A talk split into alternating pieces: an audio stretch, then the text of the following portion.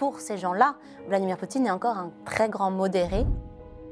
Donc vous avez d'un côté les conservateurs euh, un peu réactionnaires, de l'autre les libéraux qui demandent plus de réformes, et cette troisième voie, quelque part, ce modernisme conservateur qui dit en fait il faut la modernité technologique, mais par contre il faut éviter de euh, converger avec l'Occident.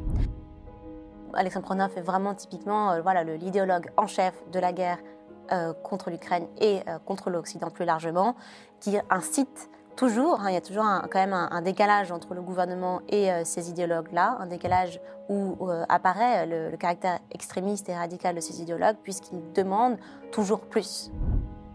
Pourquoi est-ce qu'on parle de cosmisme? C'est euh, l'idée que l'homme, l'humanité, est lié à l'évolution de l'univers, du cosmos.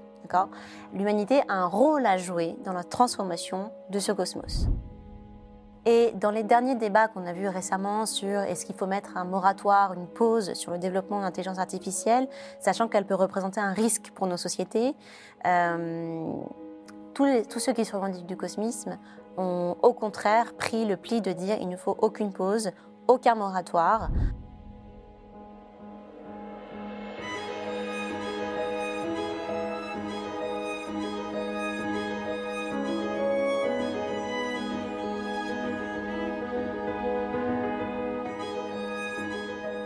Juliette Faure, bonjour. Bonjour.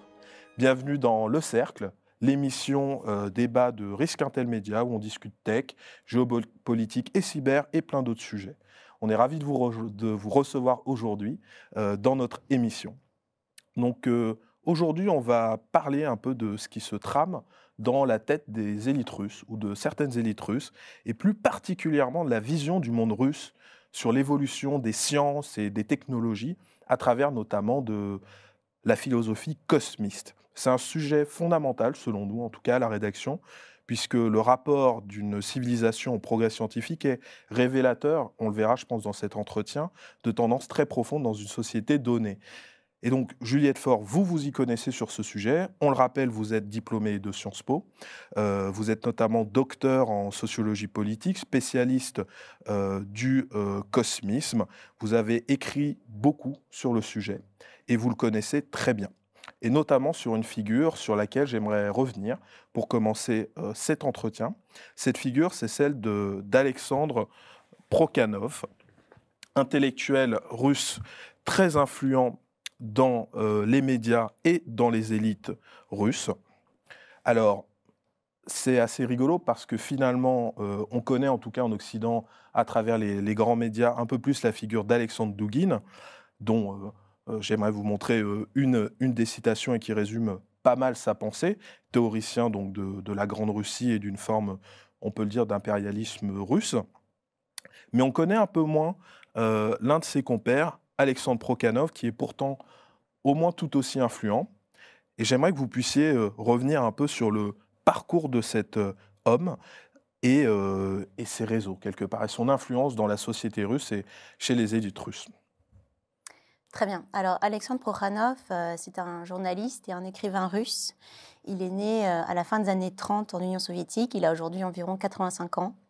Et euh, il a donc eu toute une première partie de carrière en Union soviétique en tant que journaliste. Il travaillait pour un média euh, très reconnu, très prestigieux parmi euh, les élites intellectuelles soviétiques de l'époque, qui s'appelait Literaturna Gazeta. Et très rapidement, il se spécialise dans la couverture médiatique des guerres, des conflits, des interventions militaires qui impliquent l'Union soviétique.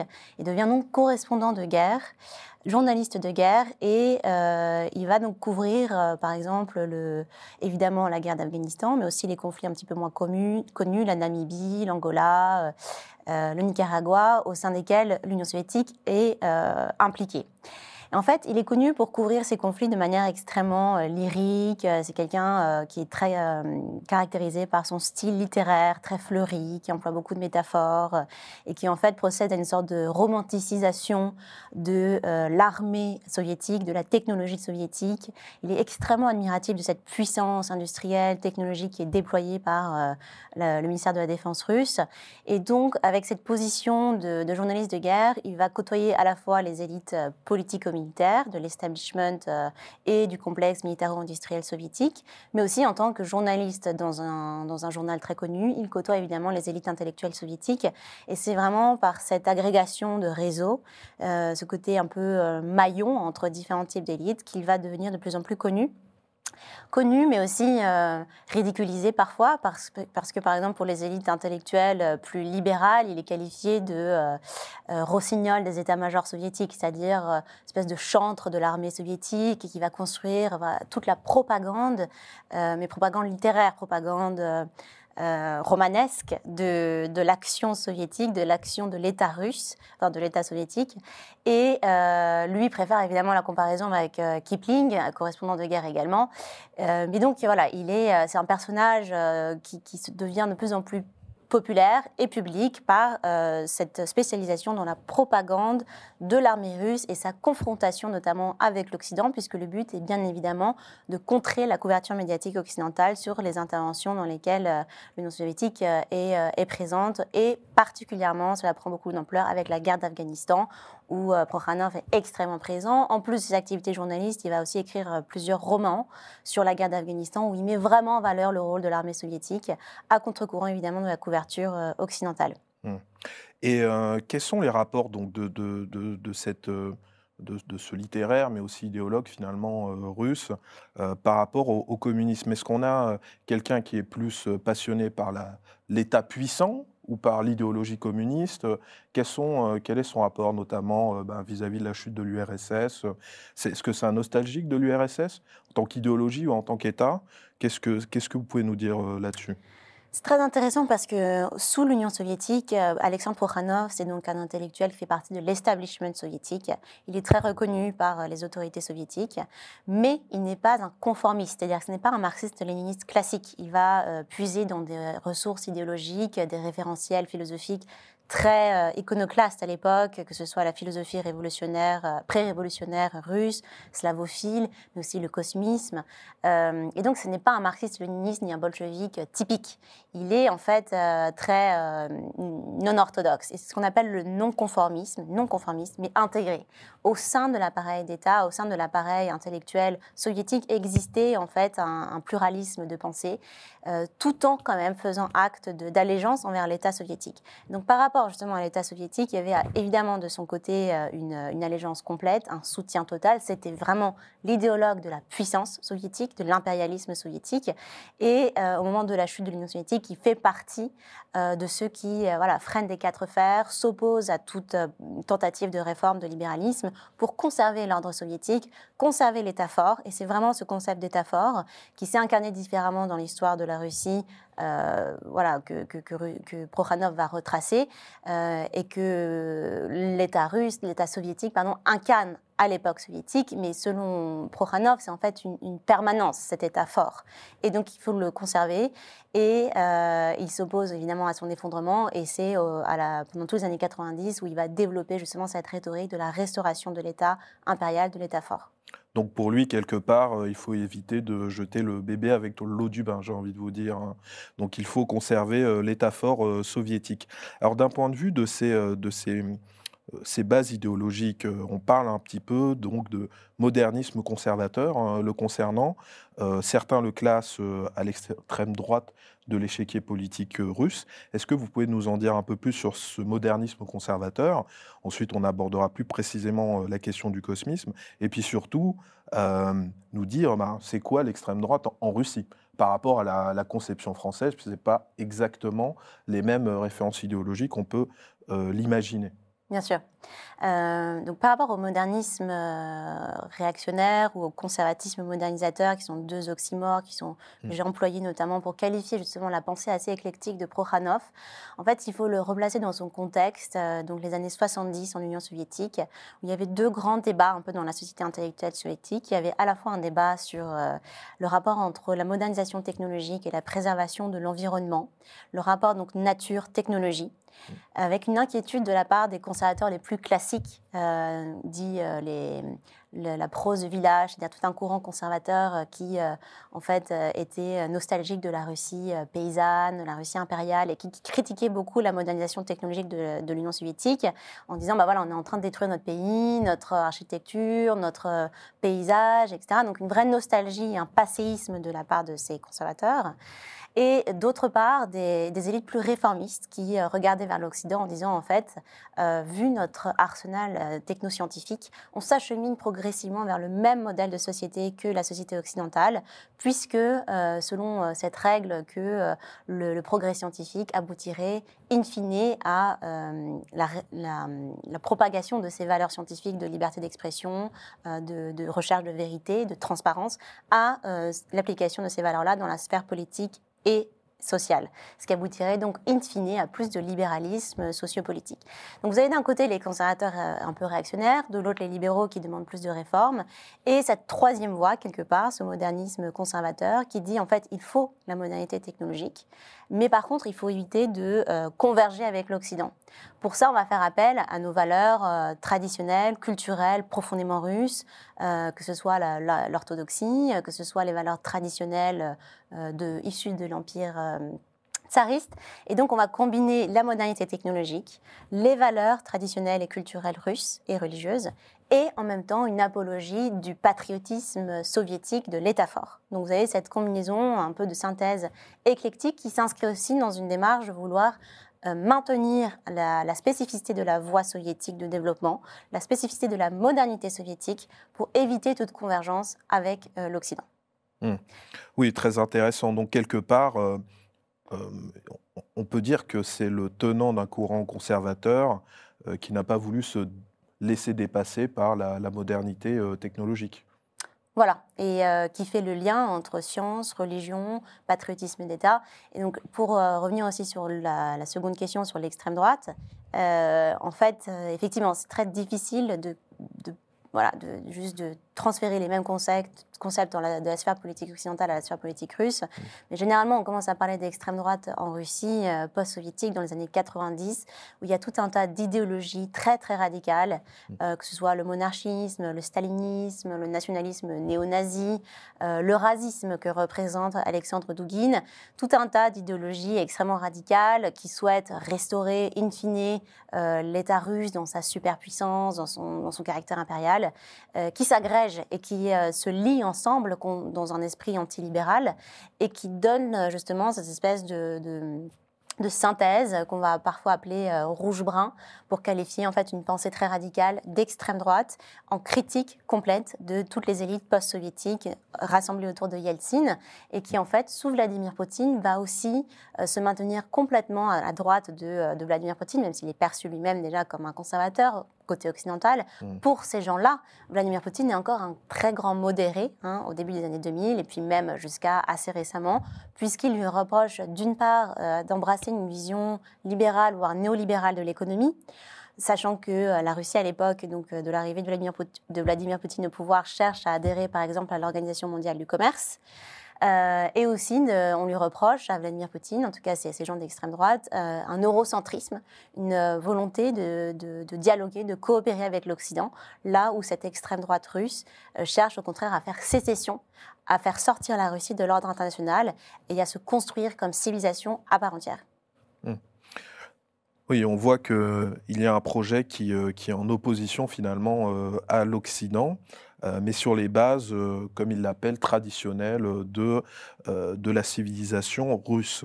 Mais alors, au-delà de, de, de, ces, de ces conceptions idéologiques et philosophiques, l'extrême droite est, on va dire, en Occident plutôt marginalisée, en tout cas pas légitimée. Mais en Russie, est-ce que vous pouvez nous en dire un peu plus sur l'influence d'un penseur comme Prokhanov sur les élites russes? Concrètement, est-ce qu'il pèse, euh, puisqu'il est quand même assez présent dans, les médias, euh, et quels sont ses relais, euh, notamment via le club qu'il a fondé notamment avec Dugin, le, fameux club Isborski, dont, dont j'aimerais bien que vous nous disiez un petit mot. Oui. Alors, il faut quand même euh, dire que cette extrême droite russe, elle est aussi extrêmement marginale dans les années 90. Elle n'arrive pas comme ça euh, du jour au lendemain au cœur des projecteurs médiatiques. Elle traverse toute une période de, traversée du désert. et en fait, c'est par phase qu'elle commence en fait à, à infiltrer différents milieux. Les années 2000, le début des années 2000 est un tournant puisque euh, Alexandre Prokhanov, dans les années 90, il est connu pour avoir créé euh, un journal très emblématique qui s'appelle Zavtra, et qui réunit justement tous ces idéologues farfelus, radicaux, etc. Et, qui veut dire quoi en français Qui veut dire demain. Zavtra. Le premier journal qu'il avait fondé, c'était Dienne, le jour, et donc euh, qui s'est fait interdire euh, par Yeltsin, le, régime de Yeltsin, et il a refondé immédiatement un autre journal, Zavtra. Donc Zavtra, qui était euh, assez poursuivi par les autorités post-soviétiques pour tout un tas de raisons, parce qu'ils avaient un discours extrêmement véhément, radical, c'est vraiment un brûlot qui s'érigeait complètement contre les élites post-soviétiques, qui disait que Yeltsin, qui titrait par exemple Yeltsin est le responsable du génocide du peuple russe. Vous voyez, enfin, ils n'hésitaient pas à être vraiment très radicaux. Et euh, qu'est-ce qui se passe? En fait, à la fin des années 90, il y a plusieurs choses. Premièrement, la grande crise économique russe, qui fait que euh, l'anticapitalisme se propage, même aux élites intellectuelles euh, auparavant libérales. plus un anti-américanisme très fort aussi, dû à la fois à l'expansion de l'OTAN à l'Europe de l'Est, mais aussi au bombardement par l'OTAN de la Serbie, sans mandat, sans mandat de l'ONU. Donc ces deux, ce contexte de fin des années 90 fait qu'au début des années 2000, tout ce qu'a fait Zaftra pendant les années 90 en disant voilà, regardez euh, l'élite corrompue que nous avons, le fait qu'il y aurait comme, un complot entre Yeltsin et euh, l'Occident pour euh, ruiner la Russie, etc., en lien avec les oligarques, avec les manias des médias, tous les problèmes de la politique post-soviétique des années 90, Zaftra a largement contribué à créer tous ces stéréotypes sur cette politique corrompue. Et donc au début des années 2000, ces, ces idées se propagent, elles atteignent des nouvelles strates des élites intellectuelles et politiques. Et euh, Prokhanov, pour avoir été aussi quelqu'un de très connu euh, sous l'Union soviétique, euh, bénéficie d'une espèce de nouvelle, de euh, mode du soviétique, c'est-à-dire le soviétique devient kitsch, devient cool. c'est un produit culturel un peu, un peu désuet, mais qui, qui, revient un peu à la mode. Et par exemple, Prokhanov publie un livre à l'époque qui remporte un prix littéraire très connu. Et donc là, tout d'un coup, toutes les élites littéraires se mettent à parler de Prokhanov. Est-ce qu'il est légitime? Est-ce qu'il n'est pas légitime? Et surtout une jeune génération s'intéresse à Prokhanov en disant mais attendez Prokhanov en fait c'est une espèce de dinosaure cool euh, parce qu'il esthétise un peu tout un tas d'idées radicales mais il le fait à la manière d'une sorte de poète, de prophète, un peu décalé. Et euh, par exemple, il y a des articles de Rolling Stone, de Playboy euh, qui commencent à s'intéresser à Prokhanov. Il devient donc un objet un peu plus cool dans la culture des jeunes, des jeunes intellectuels. Tout ça pour dire que, en gros, il évolue avec son temps il n'hésite pas à jouer aussi avec les codes, avec, euh, le, avec un style très postmoderne, très ironique, qui plaît aussi aux jeunes. Euh, et pour l'anecdote, par exemple, quand j'étais à Moscou, je cherchais le dernier roman de Prokhanov dans une grande librairie de Moscou. Et euh, la libraire m'avait regardé effarée en me disant Mais attendez, le dernier roman de Prokhanov, ça fait longtemps qu'il est épuisé. pour dire qu'il y a vraiment un effet de mode aussi autour de cette figure, qui n'est pas forcément prise au sérieux par tout le monde, mais qui fait l'objet d'une certaine affection à la différence par exemple de Dugin qui reste très euh, intellectuel et pas forcément accessible euh, au grand public. Euh, et donc voilà, par vague médiatique et de popularisation, il, acquiert plus de légitimité, plus de reconnaissance. Et puis son discours surtout va servir de plus en plus au régime politique qui va l'utiliser dans sa volonté de, de, se définir plus en contradiction avec le libéralisme occidental, en contradiction avec avec euh, l'économie euh, capitaliste également, et donc il lui offre de plus en plus l'accès aux médias de masse, euh, notamment à tous les, talk shows où Prokhanov va, faire, euh, va devenir très populaire. Et on arrive à 2012, un contexte politique très particulier, marqué par euh, des, protestations de masse dans la rue pour dénoncer la corruption du régime, pour dénoncer la corruption des élections. Et là, Prokhanov, lui, organise des contre-manifestations pour dire, nous, on est, avec tous ses, ses compères de, de Zaftra, nous, on est pour ceux qui ne souhaitent pas de réforme, qui souhaitent au contraire un régime encore plus fort, encore plus autoritaire. Et à la suite de la reprise du pouvoir par Vladimir Poutine en 2012, il va créer ce fameux club d'Isborsk. Donc Isborsk, c'est une ville à la frontière avec l'Estonie, qui est une forteresse médiévale, donc qui incarne pour Prokhanov une sorte de, Russie forteresse, sanctuarisée contre l'Occident. Et euh, il rassemble tous ses, compagnons euh, d'aventure depuis la fin des années de, l'Union soviétique, intellectuels, journalistes, économistes, politiques, anciens membres des forces de sécurité, qui vont se réunir au sein du club d'Isborsk avec un certain soutien du gouvernement de l'époque pour créer donc une contre-réaction idéologique et un programme de reconstruction de la Russie comme cinquième empire. Ah oui, tout un programme, n'est-ce pas? Bonjour les amis, avant de continuer cet entretien, ce petit message pour vous inviter à liker, commenter, vous abonner évidemment à notre chaîne en cliquant sur la petite cloche afin de nous envoyer de la force et de nous soutenir dans nos projets. Allez, merci beaucoup, c'est reparti pour cet entretien. Euh, donc euh, c'est une, une figure qui est, qui est particulièrement euh, importante, hein, ce, ce Prokhanov. Prokhanov, je le prononce mal.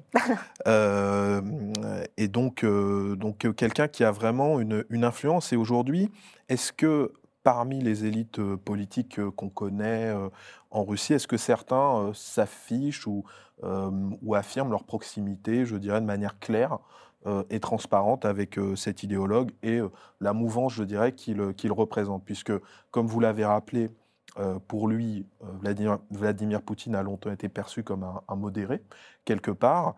Euh, c'est peut-être plus le cas aujourd'hui. Mhm. Qu'est-ce qu'on en pense de ça?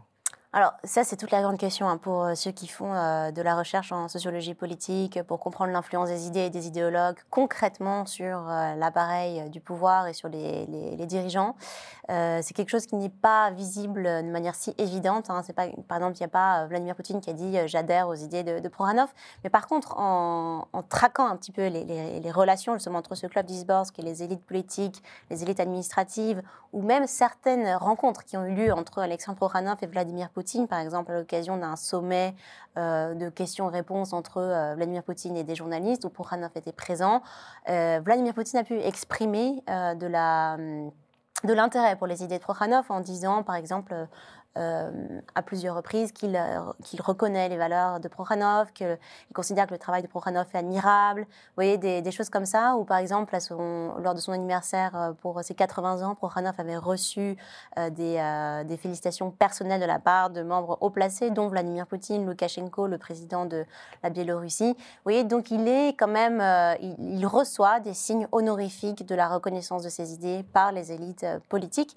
Et par ailleurs, le club d'Isborsk en tant que club, lui-même euh, bénéficie aussi d'un soutien euh, de la part de, l'administration présidentielle, un soutien qui a quand même vacillé hein, et qui aussi toujours en fonction du contexte et de l'intérêt stratégique de ce club pour le pouvoir. C'est quand même une relation qui reste assez euh, pragmatique et donc un soutien qui se manifeste soit par des financements attribués par l'administration présidentielle au club d'Isborsk, soit par exemple par des rencontres, un soutien dit symbolique avec la présence d'élites politiques au sein des réunions du club d'Isborsk. Mmh.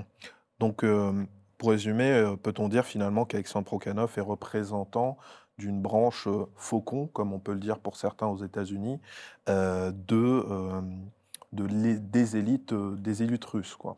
Absolument, surtout depuis le début de la, de la guerre, de l'invasion de l'Ukraine par la Russie. Qu'est-ce qu'on entend surtout par le terme faucon? Ça veut dire vraiment les, idéologues de de la guerre, les idéologues de la, de la machine guerrière euh, qu'il faut euh, entretenir, qu'il faut même euh, toujours étendre et, augmenter.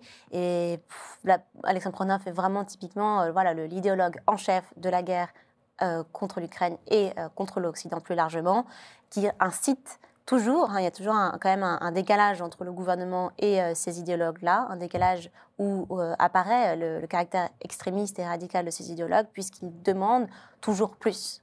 D'accord Et donc, ils ne se satisfont pas non plus de, la situation actuelle. Ils vont quand même critiquer, expliquer comment est-ce que, euh, par exemple, un grand leader comme Staline aurait vraiment résolu la, question de manière plus rapide ou plus radicale. Il y, a, il y, a, quand même toujours une incitation à plus, plus radical, plus fort, plus intense. Mm. de la part de ces idéologues.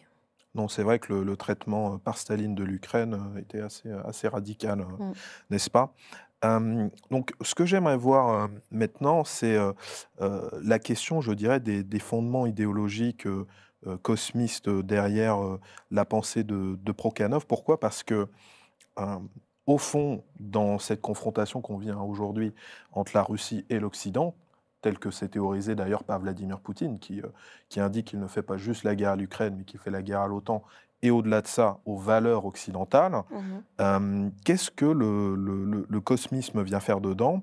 Mais avant ça, euh, c'est quoi le cosmisme et pourquoi est-ce que Prokhanov s'en est inspiré et, et, a repris cette pensée dont il n'est pas à l'origine? Ouais. Alors le cosmisme, c'est un courant de pensée assez éclectique pas si facile à définir euh, comme ça simplement. Mais pour le dire vite, euh, c'est un courant de pensée. On, vous laisse le temps, vous inquiétez pas, c'est mais en tout cas, pour euh, saisir l'idée un peu directement, pourquoi est déjà pourquoi est-ce qu'on parle de cosmisme? C'est l'idée que l'homme, l'humanité, est lié à l'évolution de l'univers, du cosmos. D'accord? L'humanité a un rôle à jouer dans la transformation de ce cosmos. Cette pensée apparaît euh, à la fin du 19e siècle en Russie. Euh, on l'attribue notamment à Nikolai Fyodorov, qui était un philosophe euh, ascète.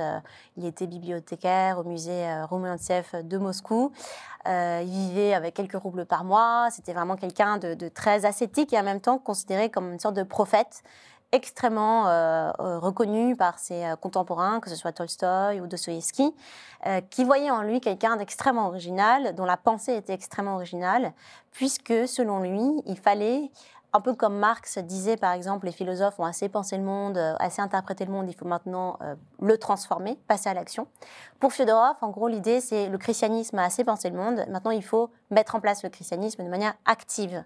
Passer à un christianisme actif, c'est-à-dire mettre en œuvre, de manière littérale, toutes les promesses de la Bible, en se servant notamment de l'outil technique le progrès scientifique, le progrès technologique doit servir à euh, nous acheminer vers donc l'immortalité, la résurrection des ancêtres euh, et voir plus loin la conquête de l'espace aussi pour une sorte d'humanité devenue immortelle qui aurait besoin de repousser les frontières de son habitat.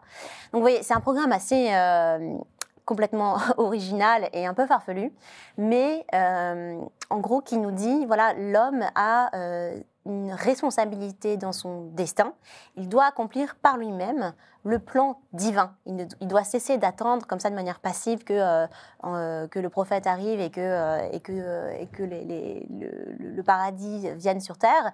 Il faut l'accomplir par soi-même. C'est un travail collectif, c'est une œuvre collective dont les hommes doivent se saisir tous ensemble. Euh, alors pourquoi est-ce que c'est euh, aussi influent? C'est parce qu'en fait, ça nous permet, ça permet à, ce courant, le cosmisme, de reconfigurer complètement l'alliance entre la science et la religion. Mm. C'est-à-dire que la science peut servir à accomplir euh, le message religieux de, de du salut de l'humanité, notamment vers l'immortalité et vers la conquête de l'espace. À la suite de Nikolai Fyodorov, on a notamment deux grands scientifiques de renom, Vladimir Vernadsky et Konstantin Tsiolkovsky, euh, qui vont eux-mêmes poursuivre cette pensée en disant effectivement euh, le progrès de la science n'est pas euh, doit être assorti avec un projet de salut spirituel.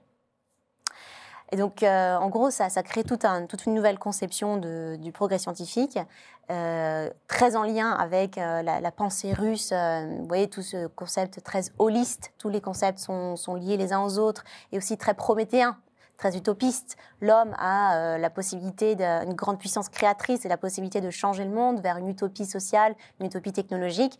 Toute cette espèce de, pensée avant-gardiste a beaucoup influencé évidemment les années 20, euh, la révolution euh, bolchevique, et continue d'inspirer l'Union soviétique de manière parfois un peu plus informel, notamment dans son volet très ésotérique, très spirituel, qui renaît cependant dans les années 70, où justement il y a une sorte de New Age soviétique et on s'intéresse à cette pensée un petit peu ésotérique, un peu spirituelle, qui pense le progrès scientifique de manière euh, beaucoup plus euh, utopiste et spiritualisée que sous le, le classique. Ah, c'est particulièrement euh, passionnant, hein, cette, cette, mise en abîme. Mais euh, donc, quelque part, si je comprends bien ce que vous nous expliquez, euh, l'idée, en tout cas des, penseurs cosmistes originels, serait de réaliser le, paradis promis dans la Bible, mais sur Terre. Donc, pendant la vie et pas après la mort. Plutôt étonnant comme. En fait, c'est ça. Pour Nicolas Fyodorov, l'obsession, c'est la mort. C'est-à-dire que la mort est l'ennemi commun de toute l'humanité contre lequel il faut s'unir. Pour lui, la mort est euh, vecteur de, division, de, famine, de, guerre, etc. Il a aussi, ce qui est très intéressant, c'est qu'à l'époque, donc à la fin du 19e siècle, il y a notamment le, phénomène de la famine russe en 1891, qui est dû à des sécheresses radicales des terres fertiles de la Russie. Fyodorov est très marqué par cette catastrophe naturelle en disant, vous voyez, euh, on a transformé la nature de force nourricière euh, à une force porteuse de mort à une force porteuse de division, de famine, etc. Et il est aussi très marqué par l'exposition universelle qui a lieu à Paris, en disant en fait, ça, la civilisation industrielle, elle va complètement dans le mur, puisqu'en fait, son objectif, c'est simplement les plaisirs de la vie bourgeoise, la consommation, euh, là où, au contraire, en fait, il faudrait l'orienter vers la lutte commune, qui est notre lutte contre la mort. Euh, et il est au contraire très impressionné par euh, les, innovations technologiques de l'armée américaine à l'époque, qui au moment même de cette sécheresse en Russie est en train d'essayer de lancer des explosifs euh, dans le ciel pour faire pleuvoir de manière artificielle. Et il a dit ça, c'est génial, il faut en gros transformer notre outil technique en force d'extermination, incarnée par l'armée, par la guerre, etc., en une force au contraire de salut, de rédemption, et on peut complètement euh, dévier le, progrès scientifique tel qu'il est pratiqué par la civilisation industrielle vers un projet spirituel de lutte contre la mort. Ouais, donc en fait, euh, il y a une forme de, relation de fascination-répulsion vis-à-vis de l'Occident et de ses progrès et prouesses technologiques, et en même temps une répulsion vis-à-vis de certaines de ses valeurs, on va le voir. Et euh, concrètement, comment est-ce que quelqu'un comme Prokhanov euh, en vient à s'intéresser à ces théories et à les reprendre à son compte. En quoi euh, ces théories euh, aideraient finalement à la grandeur de la Russie Comment, comment utilise-t-il alors, il y a tout un volet dans la pensée cosmiste. il faut savoir quand même, donc, à nouveau, la pensée cosmiste est très éclectique. Pour Fyodorov, elle, elle est partie liée avec l'orthodoxie russe. Mhm. C'est-à-dire, c'est vraiment une pensée qui, qui, est là pour accomplir le christianisme orthodoxe tel qu'il est entendu par la Russie. Après, pour Vernadsky, Tsiolkovsky, c'est beaucoup moins lié au, christianisme orthodoxe et plus lié, plus généralement, à un projet de spiritualisation, euh, de, caractère un peu, euh, voilà, de, plus ésotérique et spirituel. Pour Prokhanov, quel est l'intérêt de, tout cette, euh, toute cette, agglomération de, concepts À nouveau, donc, on est dans les 70 en Union soviétique. Le grand débat, c'est la modernité. Est-ce que, euh, en continuant le progrès scientifique, on va finalement s'acheminer vers le même modèle de société que l'Occident et donc converger vers l'Occident? On a quand même une situation où le marxisme-léninisme est complètement essoufflé on est sous le régime de Brezhnev avec un matérialisme exacerbé et une déconnexion euh, globale des élites intellectuelles et même politiques vis-à-vis de cette idéologie première qui n'est plus du tout porteuse de futur, qui n'a plus du tout de vision utopique pour la société soviétique. Donc il y a une espèce de besoin d'appel euh, du vide pour euh, recombler l'idéologie soviétique.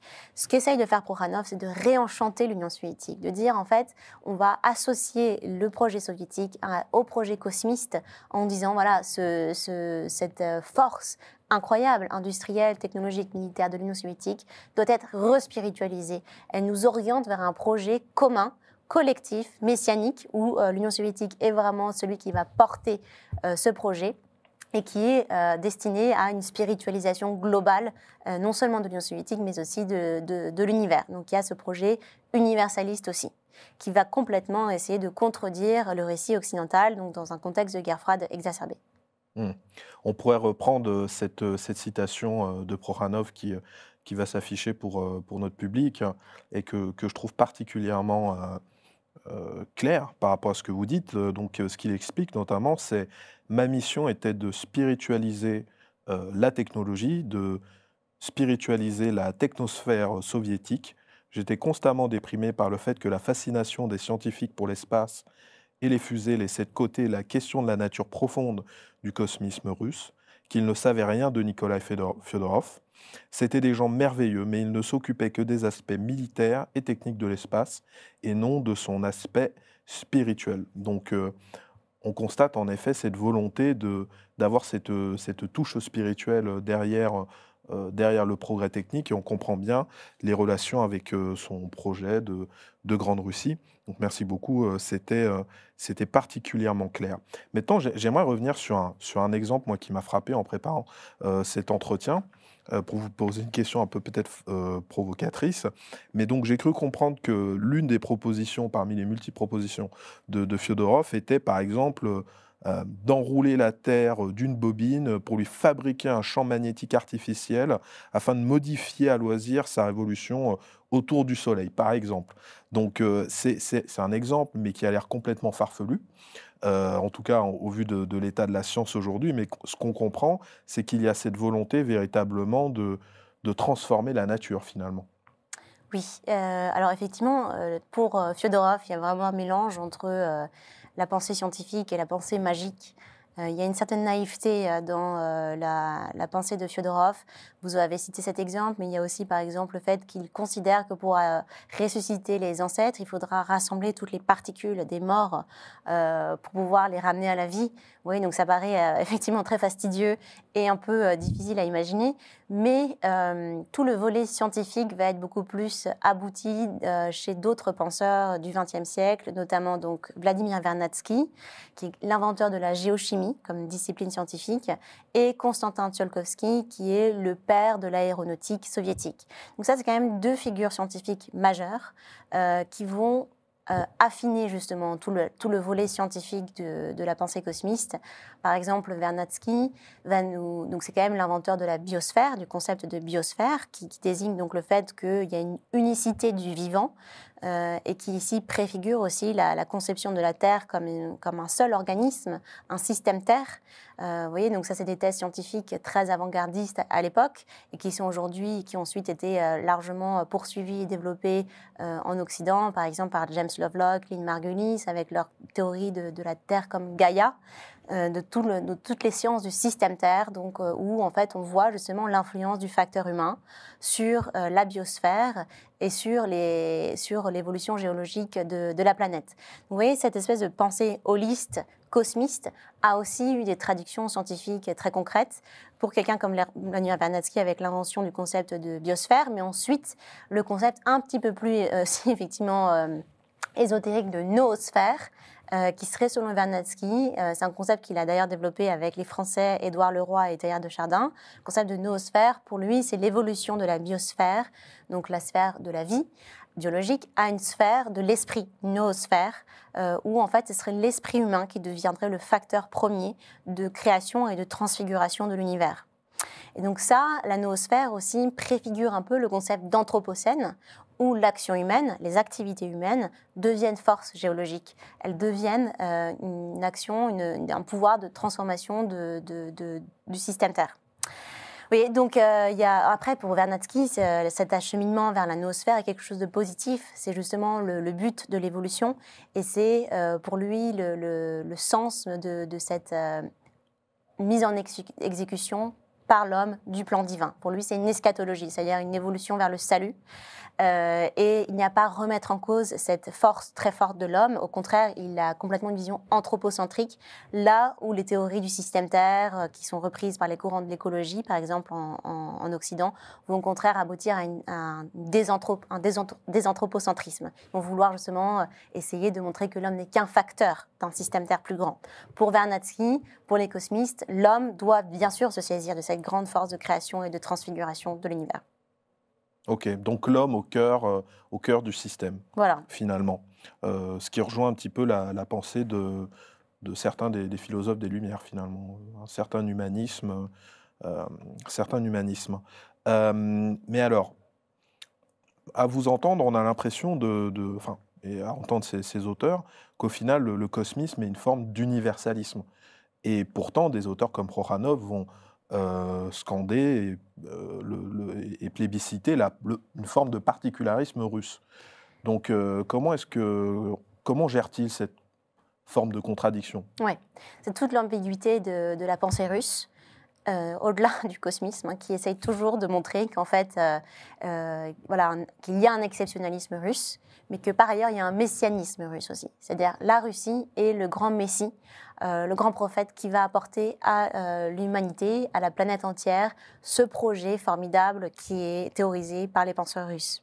Vous voyez, donc il y a cette ambivalence effectivement entre un nationalisme exacerbé, un impérialisme, et d'un autre côté un projet d'exportation de ce modèle en dehors de la Russie, notamment dans un esprit de confrontation avec le fameux rêve américain. Euh, et c'est bien pour ça, par exemple, que Prokhanov a développé l'expression rêve russe, pour dire, voilà, nous, on apporte aussi euh, aux autres civilisations euh, un projet qui, qui, est un contre-modèle au rêve américain et qui est bien destiné à conquérir, en fait, l'ensemble de la planète, qui n'est pas limité simplement à la Russie. Mais qui n'est plus ou pas le communisme, a priori? Non, mais qui garde un aspect collectiviste, mhm. étatiste, dirigiste. Sur plein d'aspects, il y a quand même un mélange hein, avec euh, la façon dont est pratiquée euh, notamment l'économie en Union soviétique. Il s'agit bien évidemment de, garder cet aspect étatiste, euh, mais de le conjuguer avec d'autres motifs idéologiques, notamment religieux et spirituels. Donc on comprend bien voilà, que, cette idéologie cosmiste, euh, c'est cette destinée, peut-être destinée euh, manifeste de, de la Russie.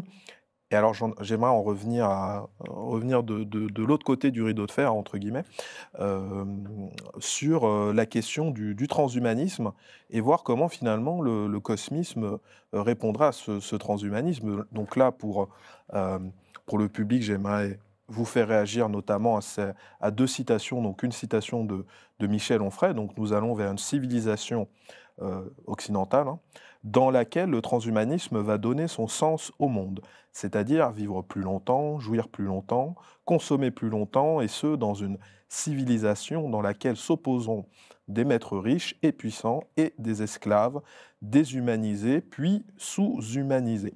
Bon, alors ça c'est la vision plutôt pessimiste, je dirais, de Michel Onfray euh, sur le transhumanisme, mais il y voit en tout cas une, nouvelle espérance en Occident, euh, avec l'effondrement euh, des religions en Occident, hein, des religions chrétiennes plutôt, d'ailleurs. et donc, une citation, une autre citation à laquelle j'aimerais vous faire réagir, elles sont en miroir toutes les deux évidemment, celle de Laurent Alexandre. Nous sommes en train de tuer l'homme 1.0 qui est soumis au hasard génétique et biologique, et nous sommes en train de créer l'homme 2.0, démurge doté de toute la puissance des technologies transhumanistes. Euh, donc, que ce soit pour le déplorer ou pour le célébrer, euh, un grand nombre d'intellectuels en Occident voient monter cette euh, espérance transhumaniste portée par les grandes sociétés de la technologie, notamment par des personnalités comme Elon Musk. Mais fondamentalement, en regardant de loin, on a un peu l'impression que ça ressemble au cosmisme. Mais est-ce qu'il y a une différence selon vous? Oui, alors euh, c'est très ambigu. D'un côté, les transhumanistes eux-mêmes ont identifié les penseurs cosmistes comme étant leurs précurseurs en disant, euh, je pense par exemple à quelqu'un comme Giulio Prisco, un transhumaniste italien, qui dit, mais en fait, euh, Fyodorov, c'est l'avant-garde du transhumanisme. Et pour plusieurs raisons, en fait. Premièrement, effectivement, la volonté d'atteindre l'immortalité, de conquérir l'espace, d'améliorer les capacités humaines, d'hybrider in fine l'homme et la machine dans un projet, dans le cas de Fyodorov, de spiritualisation. Cependant, Premièrement, il y a la question des malentendus, avec la circulation euh, de penseurs russes, d'idées russes côté occidental, avec euh, parfois euh, le, fait qu'ils n'ont pas accès au texte originel, qui fait qu'il y a beaucoup de... Le cosmisme, en fait, est devenu une idéologie spontanée qui s'est fait approprier de manière assez rapide parce qu'elle correspondait plus ou moins à des associations d'idées qu'on avait déjà de manière préconçue voilà, associées. Donc, il y a des points communs, mais par contre, euh, il y a aussi des grosses, grosses euh, différences et des points de distinction forts, notamment du fait que le cosmisme, et notamment pour euh, Fyodorov, c'est avant tout une pensée du collectif. C'est un, travail collectif. Là où on peut voir dans notre humanisme un perfectionnement, un, d'abord individuelle, qui euh, est comme un parachèvement du programme des Lumières, c'est-à-dire qu'il faut euh, de plus en plus s'extraire de toute dépendance, euh, s'extraire donc de toute finitude cognitive, morale, mais aussi physique. Il faut atteindre l'immortalité, repousser toutes les capacités humaines vers leur maximum, leur infinitude, pour se dépasser en permanence. chez les cosmistes, il y a vraiment l'idée qu'il y a une nature humaine quand même qui est déterminée par une certaine anthropologie et une certaine théologie orthodoxe, chrétienne, euh, et que c'est avant tout un projet donc collectif, messianique, propre à la Russie, euh, et donc aussi étatiste. Euh, là où pour les transhumanistes, c'est avant tout donc un projet d'expansion de, la liberté individuelle, de libertarianisme aussi, tout à fait déconnecté de tout projet ou d'idéologie étatique. donc il y a tout, un, tas de différences, à la fois sur le projet philosophique, mais aussi le programme socio-économique. Est-ce qu'il y a une transcendance dans le transhumanisme ou dans le, cosmisme, puisque vous nous rappeliez les, conceptions chrétiennes de, certains auteurs cosmistes Bon, on a un peu l'impression que dans le transhumanisme, c'est pas trop à l'ordre du jour. Voilà, c'est ça. Ça fait partie aussi des différences. C'est-à-dire que pour les transhumanistes, l'idée, c'est une rationalisation perpétuelle, une sécularisation aussi, un détachement vis-à-vis de tous les récits religieux qu'on a pu faire sur le monde. Euh, là où le cosmisme reste dans un point de vue religieux, ou en tout cas eschatologique, c'est-à-dire qu'il y a une transcendance qui définit le cours de l'histoire. Donc l'homme n'est pas euh, le, propre auteur de sa destinée, de, de sa propre histoire, il répond quand même à un plan divin. Cela dit, les transhumanistes qui ont pris connaissance des idées des cosmistes ont commencé aussi à se dire, mais attendez, euh, pourquoi pas? C'est-à-dire qu'il y a eu au sein des transhumanistes une scission euh, d'un certain groupe de, penseurs qui ont décidé euh, d'adopter le point de vue cosmiste en disant, en fait, il, y a une transcendance, nous admettons une transcendance, une spiritualité, une métaphysique que nous ne maîtrisons pas en tant qu'être humain, espèce humaine. Et là, ça crée effectivement une sorte de pluralisation des transhumanistes, où on a d'un côté un transhumaniste qui reste rationalisé, sécularisé, et d'un autre qui a fait un tournant euh, spirituel en disant en fait euh, le progrès technologique s'achemine vers une divinisation de l'homme. Il une certaine euh, ambivalence sur ce qu'ils appellent Dieu, mais en tout cas, ils recourent à l'expression, au mot Dieu, en disant il y a une divinité, un Dieu. Est-ce qu'il nous préexiste ou est-ce qu'on va le faire advenir par notre progrès? Ça reste un débat, mais en tout cas, ils recourent à cette notion de, divin qui euh, marque vraiment une rupture avec les transhumanistes de la première génération. Hmm. Très intéressant. Donc, euh, un point de convergence avec le, cosmisme, finalement. mais l'homme divinisé, est-ce qu'on parle de tous les hommes? De certains hommes alors c'est plutôt l'humanité prise dans son entièreté. Après, effectivement, c'est quand même une pensée d'une certaine élite. Euh, côté américain, une élite donc de, la Silicon Valley qui euh, côtoie des réseaux euh, scientifiques, de l'ingénierie, de la technologie et de l'économie aussi. Donc c'est quand même une pensée d'une certaine élite. qui peut avoir ce biais effectivement de se concentrer uniquement sur le long terme euh, en ne, se souciant peu finalement de, l'avenir de l'humanité à court terme, et notamment tous les, les, maux, les catastrophes, euh, les pandémies, euh, les, les mêmes voilà les, drames humains les plus forts. Il y a un côté en fait euh, ces élites-là ne pensent que à l'espèce humaine dans son futur très lointain. C'est ce qu'on appelle donc les risques existentiels qui pèsent sur l'humanité en tant qu'espèce humaine, plutôt que le vrai devenir d'une société humaine telle qu'elle est telle qu'il est pressenti aujourd'hui dans ses risques et dans ses euh, dans ses potentialités. Mmh. Donc c'est quand même une, pensée qui décroche largement de, euh, du, du, commun des mortels. Ouais alors, et là-dessus, moi, j'aimerais revenir en préparant donc cette, cette interview. Donc, je suis tombé sur certaines citations d'auteurs cosmistes, comme celle-là de, de Tchaikovsky, que je prononce mal encore une fois, mais qui explique notamment que les êtres imparfaits sont destinés à être éliminés. notre Terre présente le stade primitif d'une vie destinée à un perfectionnement infini, mais qui ne concernera qu'une partie de l'humanité. Est-ce que c'est une conception qui est une conception assez élitiste, hein, on peut mmh le dire, voire eugéniste? Est-ce que c'est une conception qui est, qui est, partagée par tous les auteurs cosmistes et notamment les, les tenants contemporains de cette idéologie? Alors oui, euh, justement, il y a cette euh, difficulté. Euh, c'est difficile aussi de, parler de l'ensemble des cosmistes pris voilà, de manière indifférenciée, mais il y a complètement ce biais d'une sélection d'une certaine élite qui est appelée justement à développer ce programme d'amélioration de, ses capacités, là où le reste de l'humanité va rester dans les problèmes du quotidien. Euh, c'est ce qu'on retrouve à la fois côté russe euh, dans des programmes de, transhumanistes, cosmistes russes qui vont vouloir justement se concentrer sur euh, la cryogénisation, par exemple, des élites, en considérant qu'en fait, ce sont eux qui ont le, patrimoine génétique, intellectuel qu'il faut conserver à travers les générations. Donc il y a effectivement un élitisme génique fort qui est aussi très présent dans, historiquement hein, dans la pensée transhumaniste, dans l'idée de maintenir un vivier euh, le plus performant euh, et de, hisser l'humanité vers ce qu'il y a euh, de plus efficace, de plus performant, de plus, de plus puissant. Donc c'est ce que je vous disais aussi sur cette approche long terme, long-termiste, qui vient en fait à, dévaloriser la, société contemporaine pour se concentrer sur une espèce d'élite future de l'humanité euh, et se détacher ainsi euh, de manière assez forte, euh, éthiquement, de, des problèmes concrets de la société et de la masse. Ouais, c'est, c'est, plutôt, plutôt étonnant. Et ce que, je trouve, ce que je trouve quand même assez cocasse, c'est que finalement, on, a, on en a parlé de, cette opposition Occident-monde russe, notamment derrière les idéologues cosmistes contemporains, mmh j'entends. Et puis pourtant, on voit parfois des, comportements comme celui d'un millionnaire américain, Brian Johnson, qui subit un traitement tous les jours qui lui coûte des, millions de dollars mmh pour rajeunir.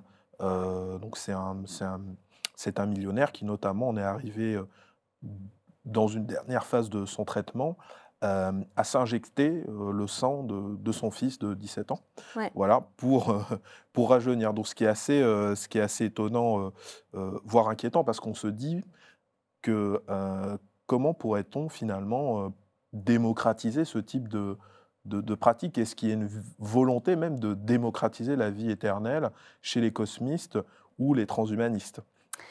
Alors, donc, ce que vous disiez sur les transfusions sanguines, par exemple, c'est effectivement une des idées qu'avait proposé l'un des penseurs cosmistes, dont je n'ai pas parlé, Alexandre Bogdanov, euh, au début du XXe siècle, qui est aussi dans cette tendance hein, de, l'avant-garde, de l'utopisme soviétique, euh, où tout était un peu permis en termes d'expérience de pensée, expérience de laboratoire aussi. On essayait de créer des des, hybrides entre l'homme et l'animal, l'homme et la machine, tout un tas d'expériences euh, non, encadrées.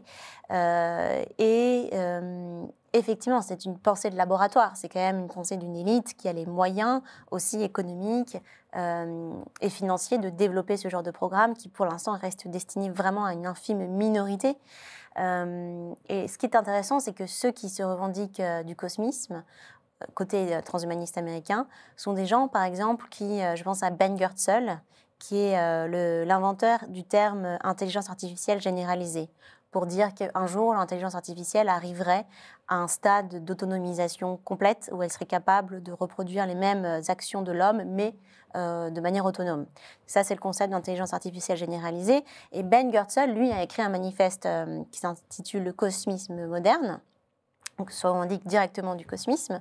Et dans les derniers débats qu'on a vus récemment sur est-ce qu'il faut mettre un moratoire, une pause sur le développement de l'intelligence artificielle, sachant qu'elle peut représenter un risque pour nos sociétés, euh, tous, tous, ceux qui se revendiquent du cosmisme ont au contraire pris le pli de dire il ne faut aucune pause, aucun moratoire, en disant voilà, il faut aller jusqu'au bout de ce programme. Euh, je pense que justement cette vision un peu eschatologique, le fait qu'il y ait l'idée que l'homme n'est pas forcément l'auteur de sa propre histoire, qu'il y a un plan divin vers lequel on s'achemine, fait qu'ils sont plutôt du côté des techno-enthousiastes, techno-optimistes euh, sur tous les plans par rapport à ceux qui ont émis quand même une certaine alerte, techno-alarmiste, si on veut, même si pour certains, ça reste assez euh, de l'ordre uniquement de la rhétorique. Par exemple, pour Elon Musk, qui fait partie de ceux qui, euh, promeuvent aussi l'accélération, mais qui a quand même signé cette tribune pour mettre un moratoire.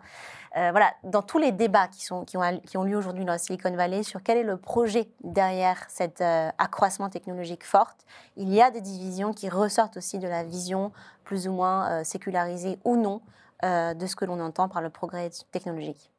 Hmm passionnant.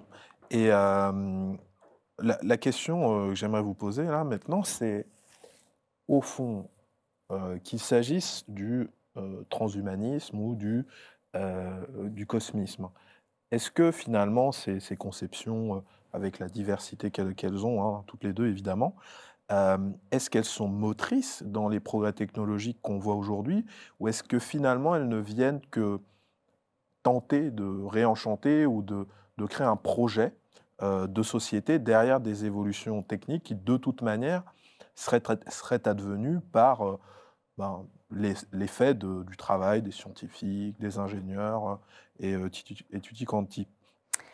C'est intéressant parce que justement, c'est un peu voilà, qui produit l'autre? Est-ce que c'est la pensée qui va produire l'action? Ou est-ce que l'action répond, enfin, entraîne une certaine pensée? Ce que je trouve intéressant aujourd'hui, c'est que, euh, par exemple, les Lumières, c'était euh, tout un courant de philosophie qui a été euh, le fait de, de vrais penseurs. Aujourd'hui, le transhumanisme, ce que l'on voit, c'est que les programmeurs eux-mêmes, les ingénieurs eux-mêmes, commencent à développer une pensée philosophique et politique en réponse à ce qu'ils voient advenir, aux potentialités qu'ils voient se dessiner en fonction de l'évolution du, du, progrès scientifique. Et donc, c'est ça qui est intéressant de, à observer, c'est qu'il ne s'agit plus d'une pensée politique euh, dite euh, académique qui répond à voilà, une histoire des idées classiques, qui répond à des concepts qu'on a vus auparavant, etc. C'est beaucoup plus amateur, éclectique euh, et en même temps mouvant dans ses frontières. C'est pas très clair. Par exemple, le cosmisme est repris par certains ingénieurs, mais de manière très approximative, sans connaître exactement de quoi il s'agit, de quel penseur il s'agit, etc. Euh, il y a tout un esprit de, laboratoire euh, où justement le progrès technique se mêle directement avec la production de pensée politique et ce qui nous amène à des, façons de penser, des, façons de créer l'idéologie totalement différentes de ce qu'on avait l'habitude de voir auparavant avec des systèmes analytiques très théoriquement construits entre le libéralisme, le socialisme, le marxisme. Aujourd'hui, c'est vraiment un laboratoire euh, techno-idéologique et c'est ça qui est intéressant à, suivre. Mmh porté notamment par, par des hommes d'affaires, hein, pas, juste, en partie, par juste des, des, scientifiques. Et donc, derrière tout ça, on, en, a, on en a parlé rapidement, mais euh, donc il y a cette question évidemment de, de l'immortalité ou de la ressuscitation euh, des corps, mais euh, pourquoi l'espace? Pourquoi cette fascination pour, pour la conquête spatiale? Pourquoi ne pas se contenter de la Terre, hein, tout simplement? Alors, dans l'idée de, Nicolas Fyodorov à la fin du 19e siècle, c'était qu'en ayant ressuscité, non seulement, en ayant atteint l'immortalité, nous, en tant que génération active, puis en ayant ressuscité l'ensemble de nos ancêtres, la Terre serait devenue trop petite pour accueillir euh, l'ensemble de, cette humanité reconstituée. Donc, l'idée, c'était d'aller euh, repousser aussi, non pas simplement la limite du temps, mais aussi la limite de l'espace, euh, en, se saisissant, justement de cette ce déploiement de l'activité humaine dans le cosmos et de euh, reconfigurer aussi l'état du cosmos vers ce projet de spiritualisation globale de l'univers. Ensuite, c'est vraiment Konstantin Tsiolkovsky, qui était euh, un ingénieur aussi dans l'aéronautique, qui a associé très, très intimement la pensée cosmiste avec le projet de développement d'un programme spatial qui a ensuite eu une ampleur que l'on connaît avec le, développement de l'industrie soviétique de l'aéronautique.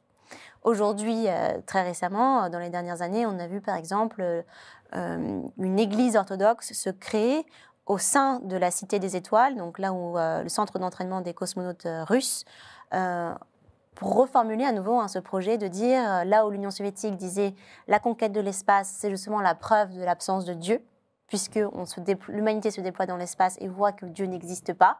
Gagarin était rentré de son vol en disant je n'ai pas vu Dieu, etc., etc., pour, dans un esprit à l'époque d'athéisme chevronné.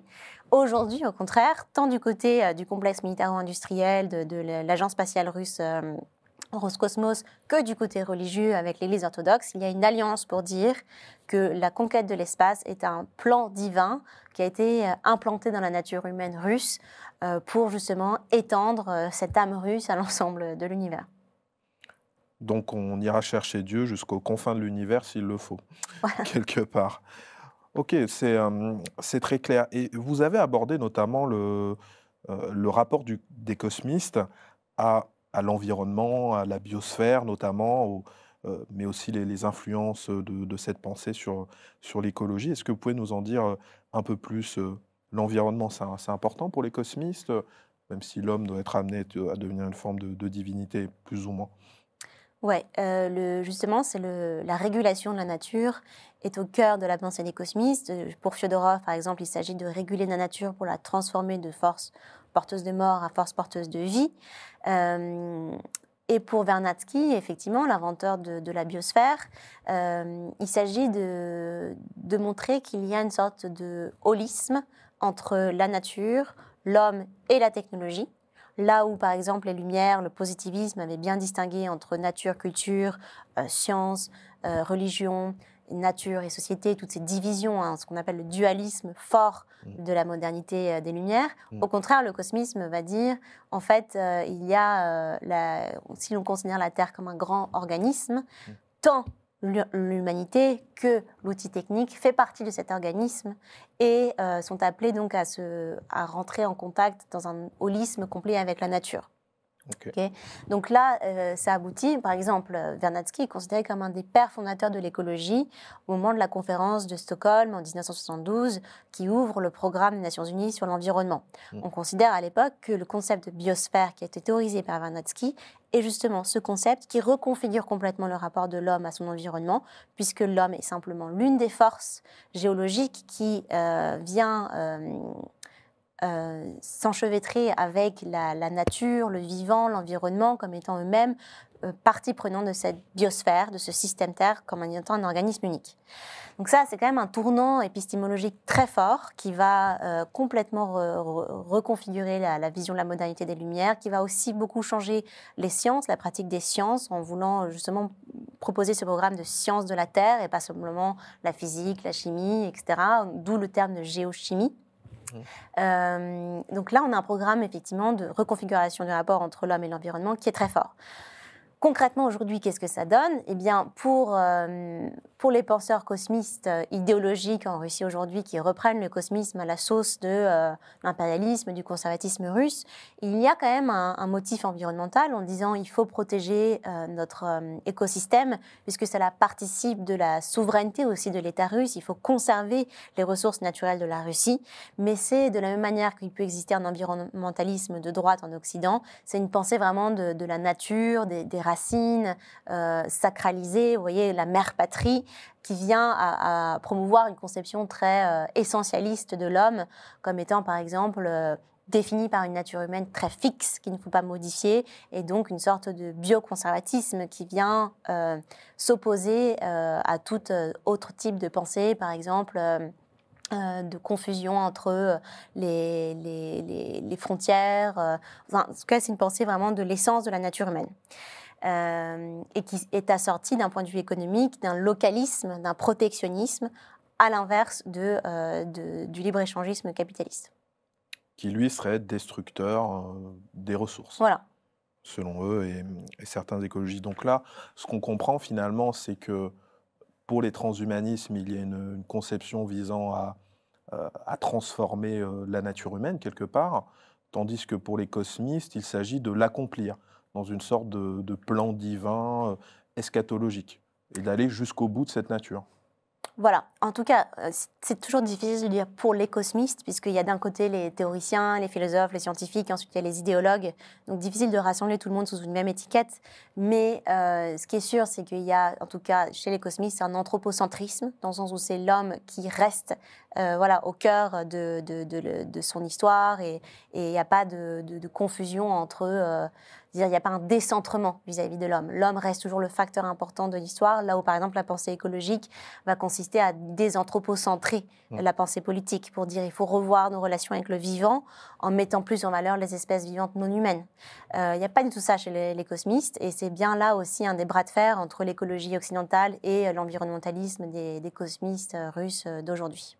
Oui, donc ce qu'on disait justement au début, c'est que finalement le le rapport d'une civilisation aux sciences en dit long euh, sur des conceptions plus profondes. Et là, on voit que finalement, via euh, l'étude du cosmisme, cosmisme et ce dont on vient de discuter, il y a tout un ensemble d'oppositions qui se forment finalement entre euh, la tradition russe vue par les cosmistes contemporains, on va dire, mmh comme Prokhanov, et le modèle occidental. Mais peut-être que c'est une question d'hierarchie, mais question euh, provocante. Comment, comment font-ils pour euh, s'accommoder de la contradiction, je dirais, d'une Russie qui reste quand même industrielle, euh, donc avec de la pollution, mine de rien, mmh grosse productrice d'hydrocarbures notamment, et puis qui, qui fait la guerre. Il n'y a, a, rien de plus polluant, j'ai envie de dire, que la guerre, quelque part. Rien de plus destructeur pour l'environnement. Ouais.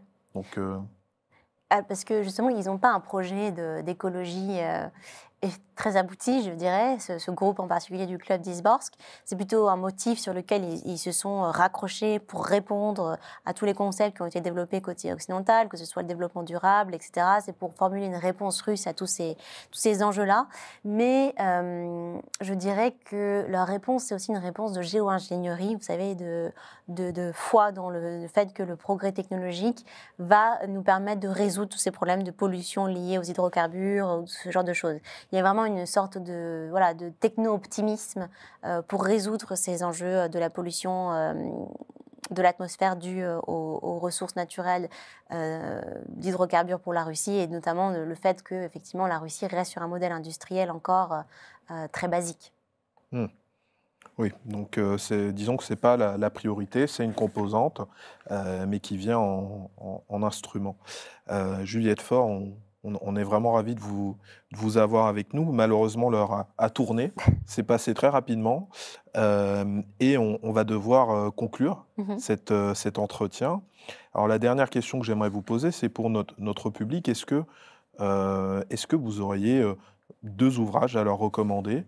Sur ce dont on vient de discuter ou, pas forcément d'ailleurs, des ouvrages importants selon vous à lire pour mieux comprendre le monde ou l'évolution des sciences et des techniques alors, je pense que sur le sujet vraiment du cosmisme, je recommanderais la traduction de l'œuvre de Nicolas Fyodorov, qui vient d'être traduite en français. Donc, euh, c'est un gros volume qui peut faire peur, mais euh, qui peut se feuilleter parce que c'est pas, euh, c'est plein d'aphorismes, de prises de parole un peu un peu éclectique. Donc, ça s'appelle La philosophie de l'œuvre commune qui a été traduit par euh, Françoise Le Sourd. Donc, vraiment un travail colossal et qui est admirable puisque ça nous donne accès directement à la pensée de Fyodorov en français. Euh, donc, toute son originalité, son caractère extrêmement étonnant, euh, je pense que ça peut être intéressant pour ceux qui souhaiteraient aller plus loin. Et après, un ouvrage, peut-être par rapport à, la Russie contemporaine et au devenu, enfin, à la transition de l'Union soviétique à la Russie d'aujourd'hui, c'est l'ouvrage de Svetlana Alexievitch, La fin de l'homme rouge, euh, qui a eu euh, Svetlana Alexievitch le prix Nobel de littérature. C'est une historienne et qui fait beaucoup de, petits récits, c'est-à-dire c'est la grande histoire à travers la micro-histoire, où elle fait euh, des, rencontres, des témoignages avec tout un tas de, personnalités, voilà, familles, relations amoureuses, etc., qui ont été vécues à travers des, grands événements de l'histoire soviétique et russe. Ici, c'est l'effondrement de l'Union soviétique perçu par euh, tout un tas d'histoires qui relèvent vraiment de la vie banale et de la vie quotidienne. Et en fait, au tournant d'une phrase, la vie justement banale devient littérature, puisque ce sont des grands récits euh, de, de, de, tragédie, mais aussi de, de rencontres, d'amour, etc. Donc voilà, c'est très bouleversant et ça permet de comprendre aussi un petit peu euh, la Russie d'aujourd'hui. Ok, passionnant. Merci beaucoup et on appréciera votre modestie puisque vous ne vous êtes pas auto-recommandé. mais, euh, mais on mettra en, description de la vidéo euh, des liens vers vos articles euh, et vos écrits puisque de toute manière vous continuez de, publier. Merci beaucoup. Merci, pour votre contribution. merci pour votre présence. merci au public également pour nous avoir écoutés. Je vous invite évidemment à mettre un petit pouce bleu à cette vidéo et à vous abonner à notre chaîne Risque Intel Média si cela vous a plu. Et je vous dis à très bientôt pour un nouvel entretien du Cercle. Merci.